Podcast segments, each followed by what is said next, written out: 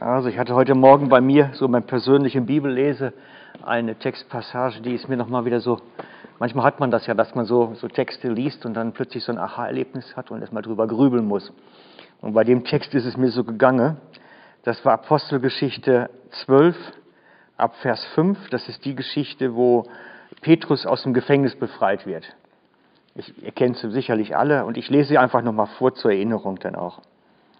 So wurde Petrus ins Gefängnis gebracht, aber die Gemeinde betete anhaltend für ihn zu Gott. Bevor Herodes ihn vorführen lassen wollte, schlief Petrus in der Nacht zwischen zwei Soldaten mit zwei Ketten gefesselt, und eine Wache stand vor dem Tor. Aber ein Engel des Herrn trat zu ihm herein, und Licht leuchtete in der Zelle auf. Er weckte Petrus durch einen Stoß in die Seite und sagte, Steh schnell auf und die Ketten fielen von seinen Händen ab. Dann sagte der Engel zu ihm, Gürte dich, binde deine Sandalen unter. Er tat es.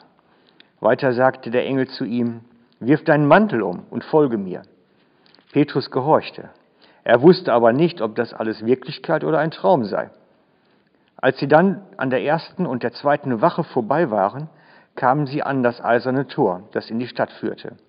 Es tat sich von selbst vor ihnen auf so traten sie hinaus gingen noch eine Straße weiter. Dann wich der Engel von ihm. Als Petrus zu sich kam, sagte er, nun weiß ich wirklich, dass der Herr seinen Engel gesandt und mich aus der Hand des Herodes und vor der Mordgier des jüdischen Volkes gerettet hat. Mit solchen Gedanken kam er vor das Haus der Maria, der Mutter des Johannes Markus, wo gerade viele versammelt waren und beteten. Als er an die Tür der Vorhalle klopfte, kam die Magd mit Namen Rode zu ihm Rode, um zu sehen, wer da wäre.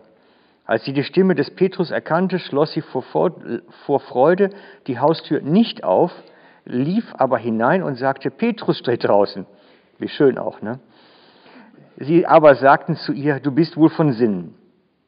Das ist jetzt wichtig. Sie sagten zu ihr, du bist wohl von Sinnen. Sie aber beteuerte, dass er es doch sei. Da sagten sie, es muss ein Engel sein. Petrus aber klopfte wieder. Als sie dann aufgemacht hatten, sahen sie ihn und waren außer sich vor Freude. Er aber winkte mit der Hand, so sollten sie still sein. Und dann erzählte er ihnen, wie der Herr ihn aus dem Gefängnis herausgeführt habe.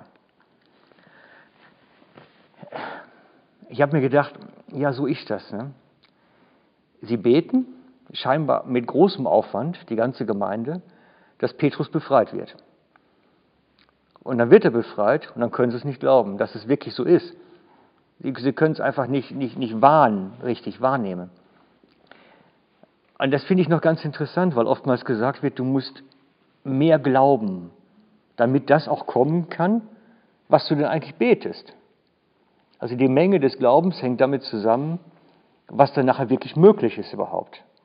Nur ich muss gestehen, wenn ich denen die jetzt anschaue, die haben mir gar nicht geglaubt, was sie gebetet haben.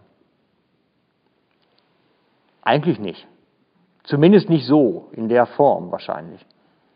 Aber sie hatten jedenfalls nicht die Vorstellung, dass das wirklich real sein könnte, dass eine Gebetserhörung stattfindet. So. Sie haben so wenig geglaubt, dass sie nicht mehr aufschließen wollten. Und deswegen finde ich das so spannend, so dieser Aspekt Glaubensmenge zur Gebetserhöhung. Ich habe mir gedacht, guck mal, wenn, wenn die überhaupt nicht glauben und trotzdem dafür beten und Gott kann dann tun, dann sollte doch auch so mehr möglich sein denke, das, was damals passiert ist, ist ja so ein bisschen, dass Gott vorgehabt hat, Petrus zu befreien. Als ein mächtiges Zeugnis, was bis zu uns heute wiedergegeben wird. Und er hat das vorgehabt. Und sie haben gebetet und dann war es völlig egal, wie viel Glauben sie hatten, ob das jetzt wirklich ein Riesenberg war oder eine kleine Senfkornglaube, spielte gar keine Rolle. Gott kommt zum Ziel. Und das war so dieser, dieser Gedanke bei mir dann nachher, als ich so eine Zeit drüber nachgedacht habe, wenn Gott sich das vornimmt und wir dafür beten, kommt es. Ob wir da schwach drin sind in dem Vertrauen, wie das kommt, oder ob wir eine klare Vorstellung haben, das spielt dann gar keine Rolle. Sie waren einfach auf ein Ziel ausgerichtet, dass nämlich Petrus rauskommt. Und ich denke, das ist so das, was bei uns wichtig sein müsste, so dieses auf das Ziel ausgerichtet sein. Wir haben erkannt, Gott möchte das und das tun und das bewegen wir jetzt. Und das ist so das, was ich mir auch für uns heute Abend wünsche, dass Gott unter uns wirken kann, weil wir auf ein Ziel ausgerichtet sind. Weil wir auf ein Ziel ausgerichtet sind, worin wir eins sind und wo Gott mit seinem Willen und mit seiner Kraft dann wirken kann. Darauf hoffe ich.